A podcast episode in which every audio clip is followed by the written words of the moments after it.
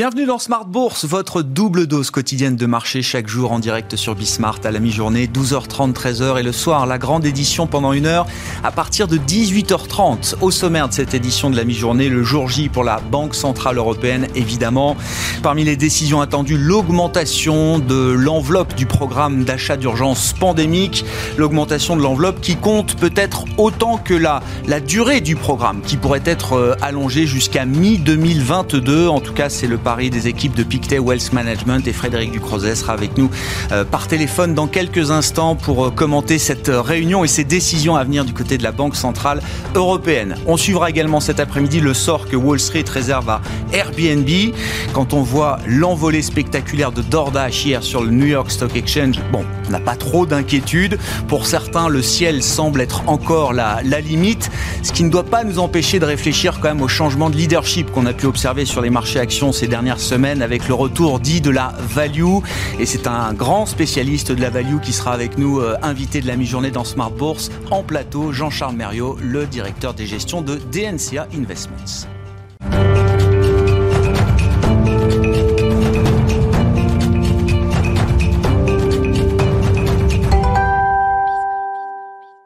D'abord, tendance, mon ami, les infos clés du jour, à mi-parcours sur euh, les marchés européens avec Nicolas Pagnès depuis la salle de marché de Bourse Direct. Tendance dans le vert à la mi-journée sur l'indice parisien, même si la prudence est de mise dans l'attente des nombreux rendez-vous économiques du jour. Les investisseurs qui vont suivre de près aujourd'hui le discours de Christine Lagarde, la présidente de la BCE, sur les décisions de politique monétaire de l'institution. Beaucoup d'investisseurs s'attendent notamment à ce que la BCE renforce de 500 milliards d'euros son programme, son plan de rachat d'actifs et qu'elle le prolonge au moins jusqu'à la fin de 2021. Euh, Christine Lagarde qui sera également attendue sur la récente montée de l'euro-dollar, l'euro-dollar qui est toujours au-dessus des 1,21 dollars pour 1 euro à la mi-journée. Mais Christine Lagarde qui sera également attendue sur les prévisions économiques de la BCE et éventuellement sur le plan de relance européen bloqué actuellement. Sur ce sujet justement, les 27 se réunissent aujourd'hui pour deux jours au sein d'un sommet européen, sommet au cours duquel les choses pourraient se débloquer alors que la Pologne et la Hongrie semblent prêtes à revenir sur leur décision en échange de clarification de la part de l'Union européenne. Les versements des aides est en effet soumis au respect de l'état de droit dans, les, dans chaque pays concerné si la Hongrie et la Pologne s'étaient dans un premier temps insurgées face à cette clause, elles demandent à présent aux 27 de clarifier les recours induits par cette clause ainsi que leur volonté politique derrière. Le sommet européen qui doit surtout porter au-delà du plan de relance sur le budget de l'Union européenne jusqu'à 2027. Un sommet européen au début duquel euh, Ursula von der Leyen aurait aimé pouvoir présenter un accord avec le Royaume-Uni, mais euh, lors de sa rencontre hier avec Boris Johnson, les deux parties sont restées campées sur leur position. Mandat a ensuite été donné de part et d'autre aux négociateurs pour tenter de trouver un accord d'ici dimanche.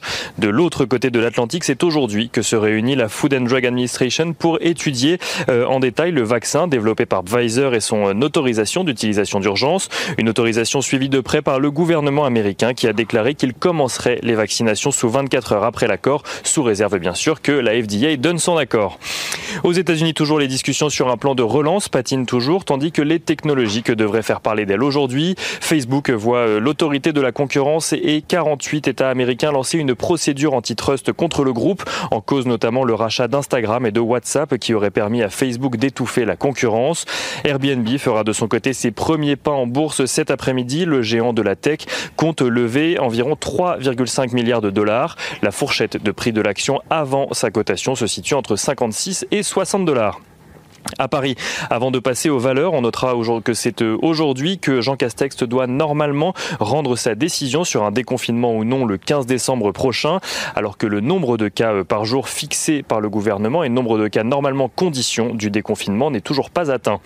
Du côté des valeurs à présent, euh, dans le dossier Peugeot Fiat Chrysler, la famille Peugeot a annoncé renforcer sa position au capital de Peugeot de 2% avant la fusion. Elle possède désormais 19,36% des droits de vote, tandis que le gouvernement français ne s'interdit pas d'augmenter sa participation au sein d'Air France euh, KLM s'il le faut, selon le ministre des Transports. Total bénéficiait de son côté des espoirs des investisseurs d'un retour à la normale de l'économie, avec le relèvement euh, progressif de la production euh, de l'OPEP, mais aussi hum, l'espoir d'un éventuel vaccin bientôt distribué. Le prix du baril de Brent, qui passe à présent au-dessus des 49 dollars à la mi-journée, soutient également l'action totale.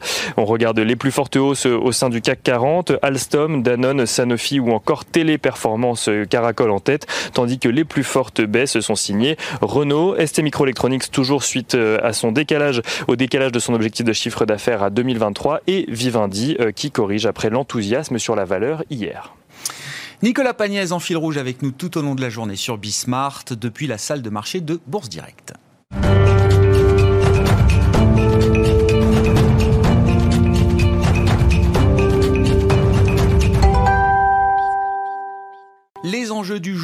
Jour autour de la réunion de la Banque Centrale Européenne, on en parle avec Frédéric Ducrozet qui nous rejoint par téléphone, stratégiste chez Pictet Wealth Management. Bonjour et bienvenue euh, Frédéric.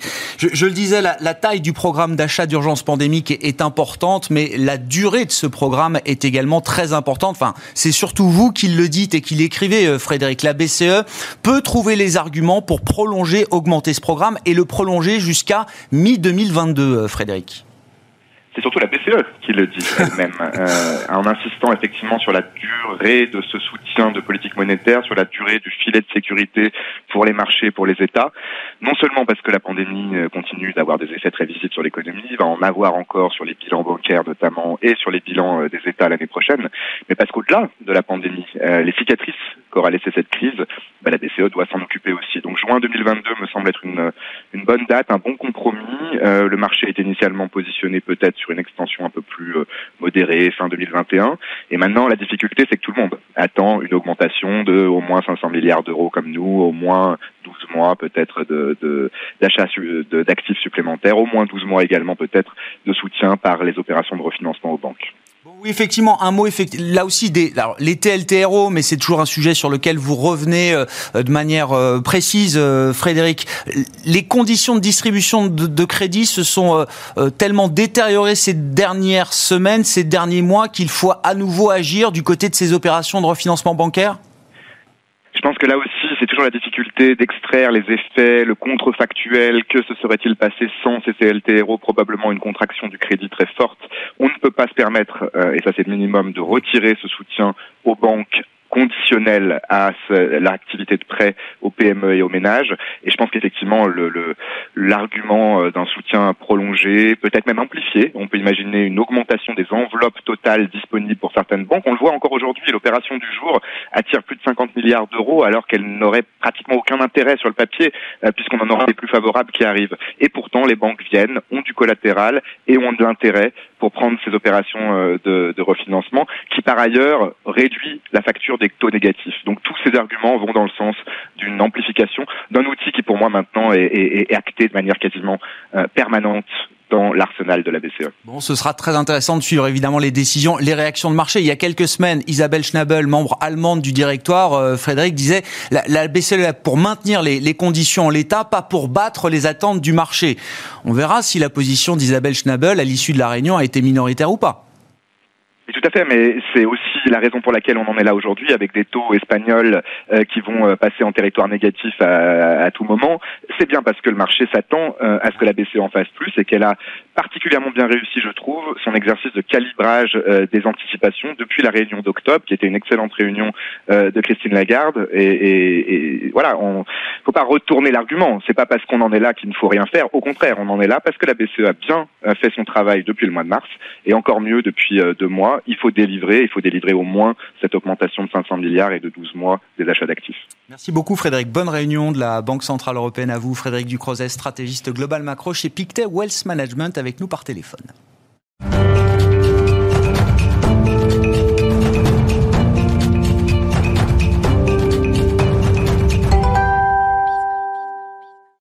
Jean-Charles Mériot, le grand invité de la mi-journée dans Smart Bourse, directeur de la gestion de DNCA. Bonjour et bienvenue euh, Jean-Charles Mériot.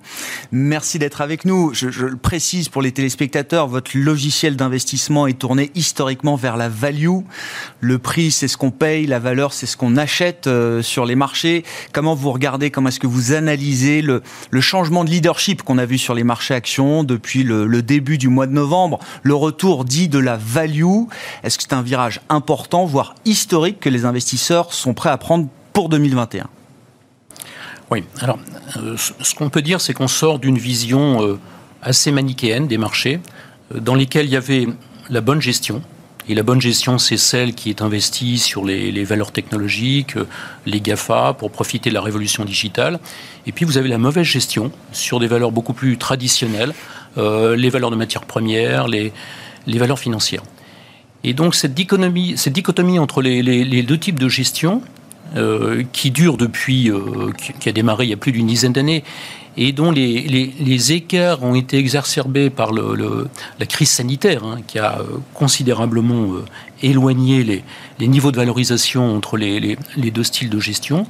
Tout ça est en train de se corriger et je pense que le, le catalyseur, ça a été l'annonce de la découverte du vaccin le, 9 novembre hein, par Pfizer et BioNTech et qui a conduit à un, un début de rééquilibrage. Alors, est-ce que les tendances euh, qu'on vit aujourd'hui euh, vont se euh, peuvent être prolongées.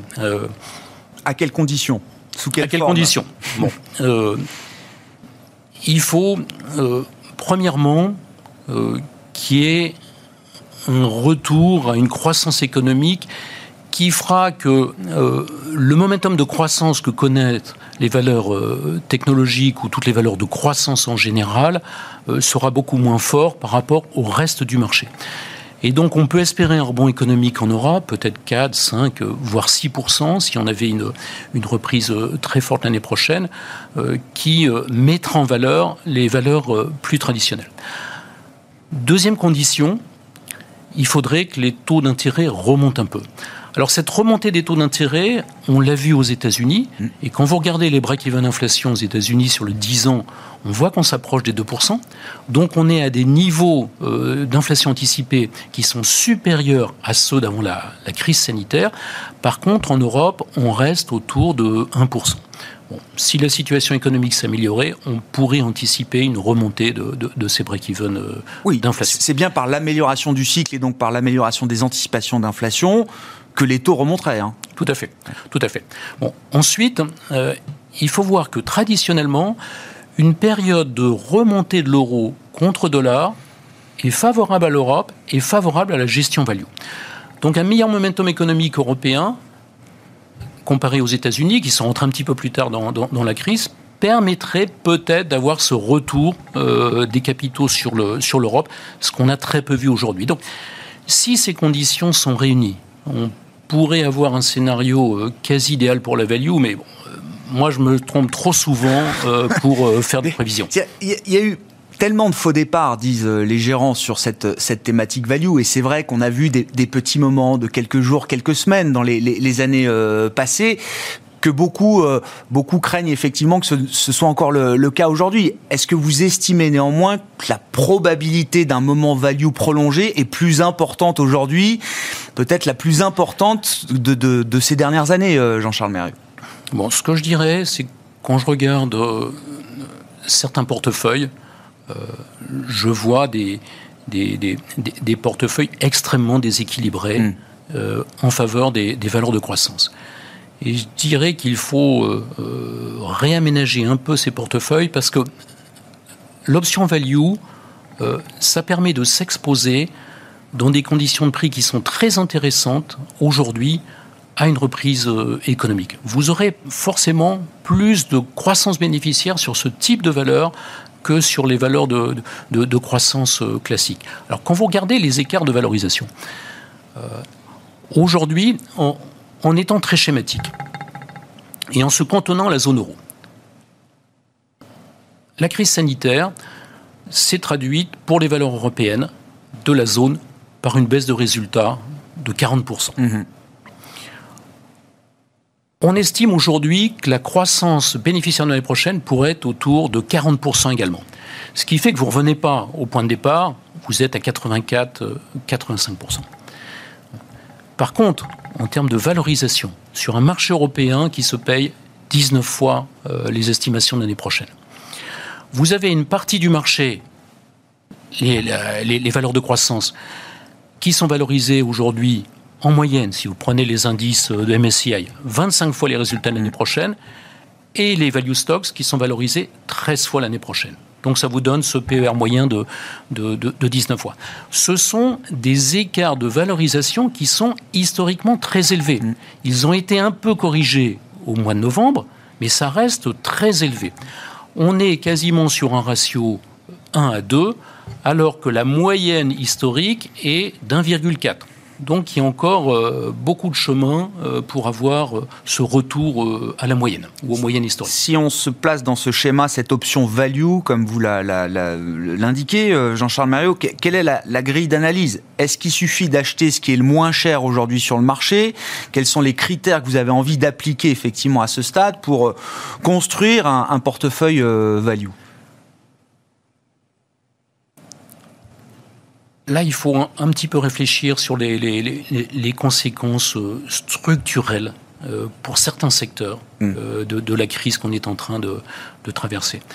Et donc, certaines sociétés qui peuvent apparaître value aujourd'hui voient leur business model fondamentalement remis, en cause. Alors, bien sûr, le, le, secteur du tourisme et loisirs, le transport aérien, la construction aéronautique, le secteur de l'immobilier, le secteur de, la distribution.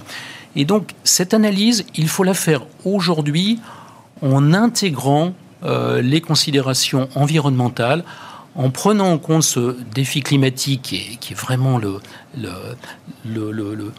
je dirais le, sujet le plus immédiat à traiter. Et il ne faut pas oublier que cette crise euh, va être à terme destructrice de valeur pour le pouvoir d'achat des consommateurs qui est aujourd'hui soutenu de manière artificielle.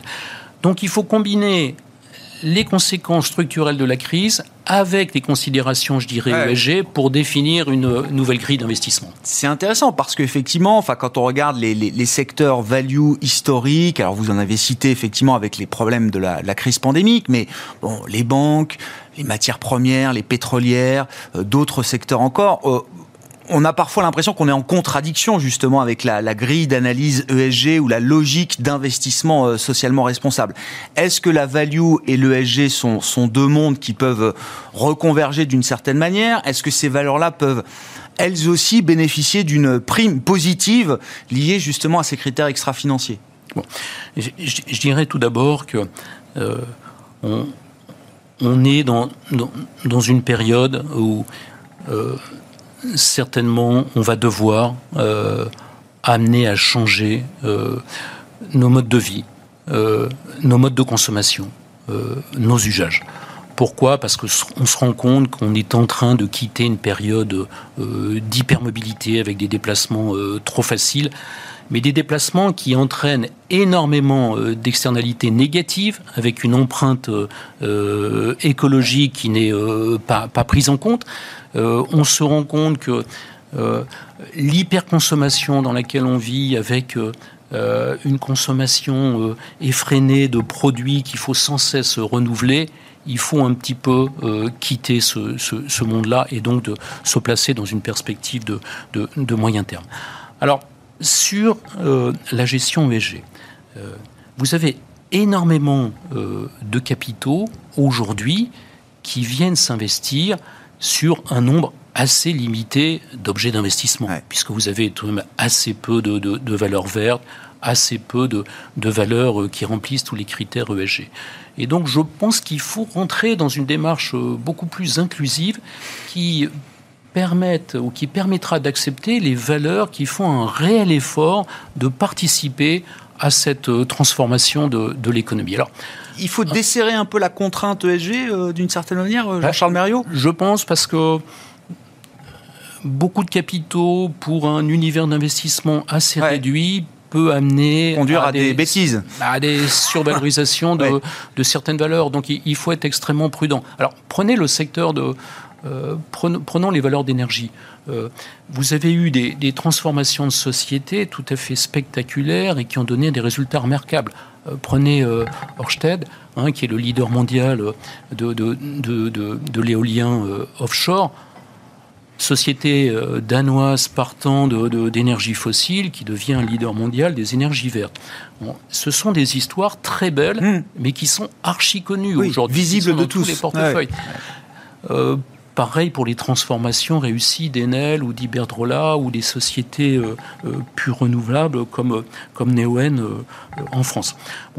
je, pense qu'il faut tout de même saluer dans des compartiments plus, plus, plus controversés, par exemple les sociétés pétrolières, une société comme Total, qui a l'ambition euh, d'avoir un, mix énergétique à la fois euh, énergie fossile et énergie verte, et qui consacre plusieurs milliards euh, d'investissements chaque année pour développer son portefeuille d'énergie verte qui aujourd'hui est plus gazier que pétrolier. On sait que le, gaz euh, permet de réduire par rapport au pétrole de l'ordre de, de, de, de 40% euh, les teneurs en carbone.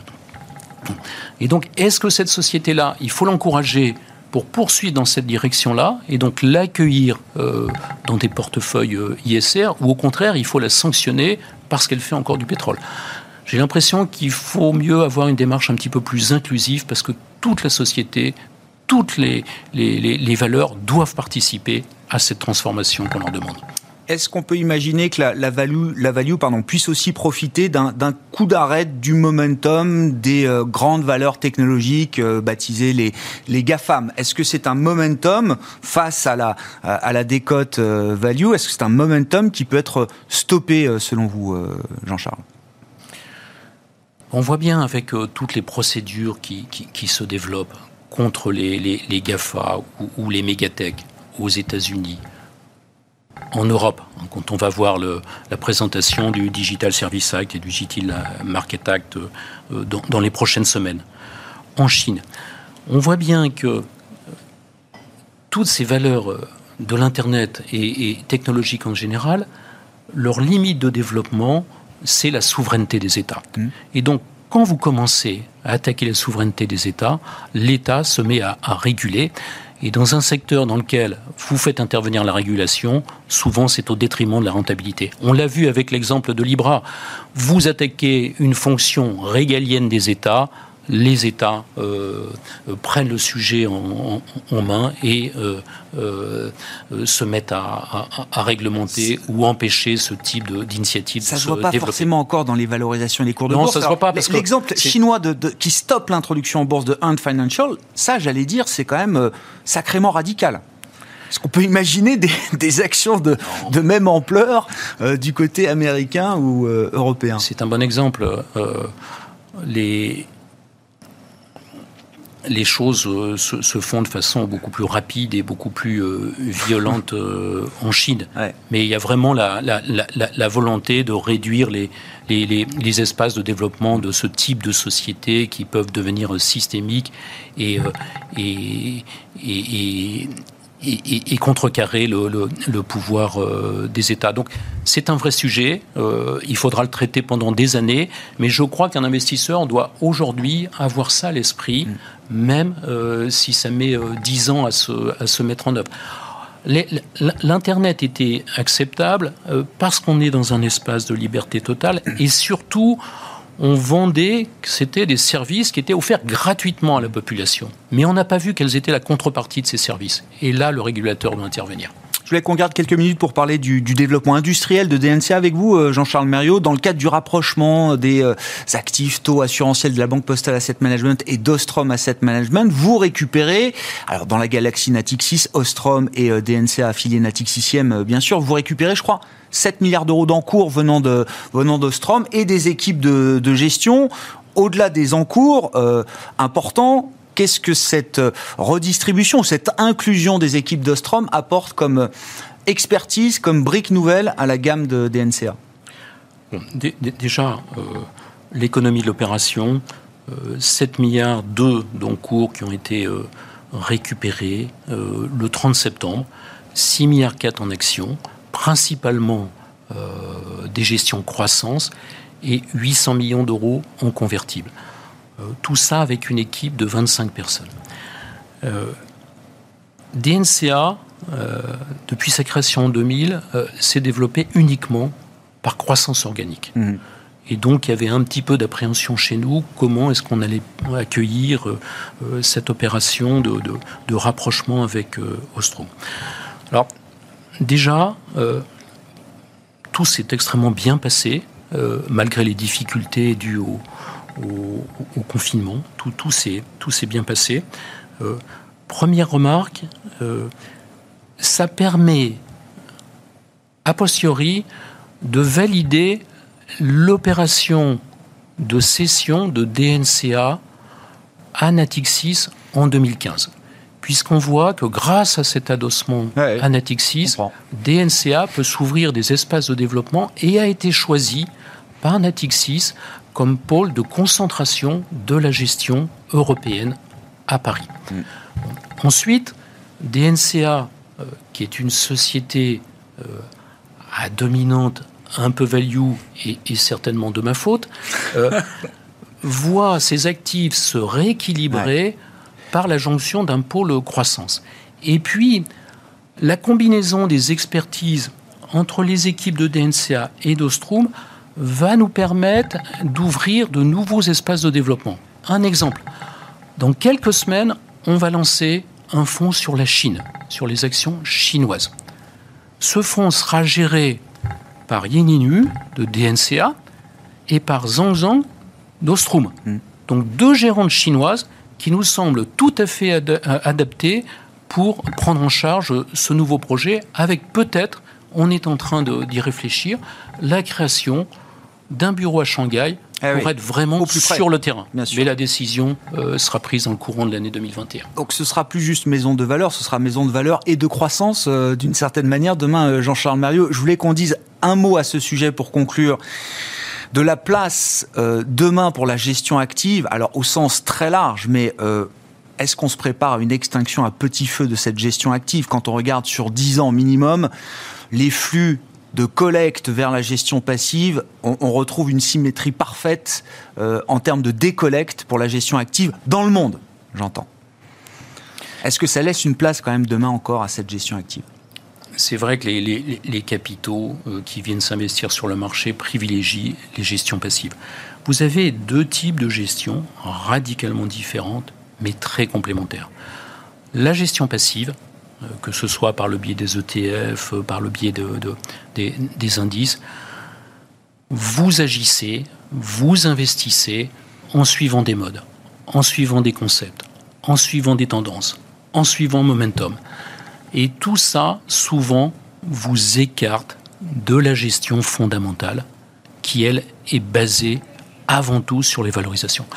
Je dirais chez DNCA, on est DNCA fait partie, euh, si je peux employer des termes monastiques, euh, de l'école de gestion de la stricte observance. Mhm. La décision d'investissement, avant tout, doit reposer sur les critères de valorisation mhm. d'une société. Vous pouvez vous en écarter. Euh, on a régulièrement vu sur les marchés, dans l'histoire, des moments de folie collective où on ne regardait plus trop les valorisations à ces moments de folie collective suivent ensuite des phases de punition par la chute des, valorisations. Donc on est peut-être dans un de ces moments aujourd'hui, et c'est pour ça qu'en termes de gestion, je pense qu'il faut toujours privilégier des portefeuilles équilibrés, gestion passive, gestion active, gestion croissance, gestion value c'est certainement la, meilleure façon de se euh, prémunir ah euh, contre les, aléas futurs. On, est dans une période, c'est un peu comme les, risques climatiques. On, vit des phénomènes extrêmes aujourd'hui et c'est pareil en gestion. On verra jusqu'où la folie collective emmène le titre Airbnb cet après-midi, par exemple, à Wall Street. Merci beaucoup, euh, Jean-Charles Mérieux, d'avoir été avec nous ce midi, l'invité de Smart Bourse sur Bismart, le directeur de la gestion de DNCA.